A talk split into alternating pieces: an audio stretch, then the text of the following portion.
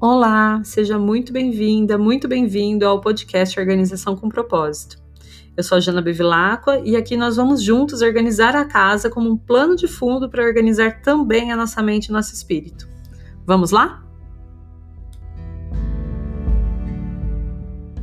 Bom dia, segunda-feira. Hoje, dia 26 de outubro, estamos entrando na quinta semana do mês. Então, nosso foco muda agora para sala, quintal e depósito. Antes de tudo, vou explicar o que é o depósito. Depósito é aquele cômodo que muitos de nós temos, onde a gente guarda as coisas que não são de uso diário. Se você não tem um depósito propriamente dito, talvez você tenha na sua casa um quarto onde você guarda toda a bagunça. Ou se você mora em apartamento, muitos apartamentos têm aquele cômodo que normalmente fica em uma área comum, onde se guardam essas coisas, né? Tipo guarda-sol, ferramenta, coisas que a gente não usa rotineiramente. Então eu tô falando desse cômodo, tá? Seja ele realmente destinado para isso ou um cômodo onde você costume simplesmente guardar sua bagunça. E falando um pouquinho, né, sobre a representatividade de cada um desses cômodos na nossa vida, a sala ela representa a nossa vida social, nossa capacidade de relaxar, nosso círculo de amizades, porque é na sala que normalmente nós recebemos os amigos, as pessoas queridas, né?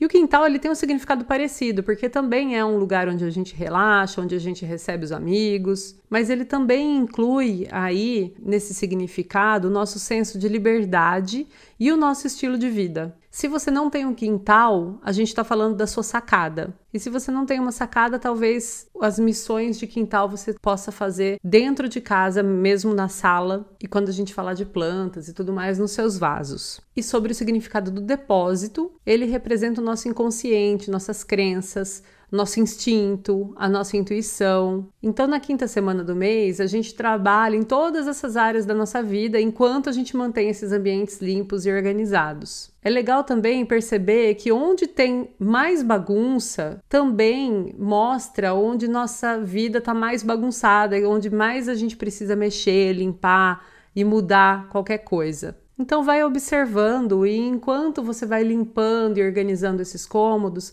vai também fazendo a sua intenção de organizar as áreas da vida relacionadas. Bom, e como vocês já sabem, hoje é segunda-feira, dia da lua, e é o dia que a gente faz a nossa benção do lar. Para relembrar vocês, na benção do lar a gente troca roupa de cama, troca roupa de banho, aspira o chão ou varre, se possível passa um pano, tira um pó, dá uma organizada geral na casa e para quem gosta da parte mais ritualística, acende uma vela, acende um incenso e intenciona boas vibrações para a semana. Nas segundas-feiras, como a gente gasta mais tempo cuidando da casa, as nossas missões são um pouco mais simples e mais rápidas. E normalmente são missões de destralhe, que significa pegar o cômodo da semana e fazer ali uns 15 minutinhos de destralhe, né, tirando tudo aquilo que já não faz sentido. Hoje a minha sugestão é a gente procurar no quintal ou na sacada ou mesmo dentro de casa, por pontos que podem ser foco de dengue. A gente está entrando agora nas estações mais quentes. A dengue aqui no Brasil é um problema, né? A gente está aqui combatendo o coronavírus, mas a gente não pode se esquecer da dengue. E às vezes até uma tampinha de garrafa no quintal pode ser um foco. Então dá uma olhada nos seus vasos de planta, naqueles pratinhos que ficam embaixo.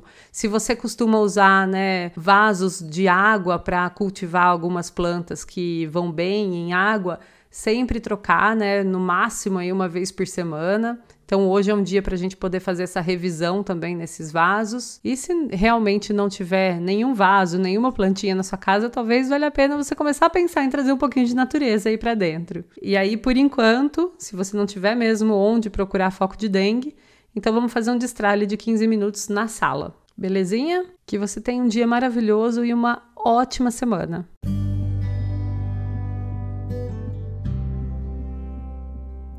Muito obrigada por me escutar até aqui.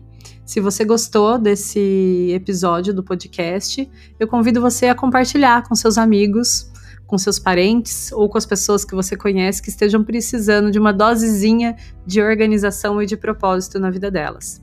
E também a me seguir lá no meu Instagram, janabevilacqua, onde eu compartilho bastante sobre esses e outros assuntos. Muito obrigada mais uma vez e até o próximo episódio.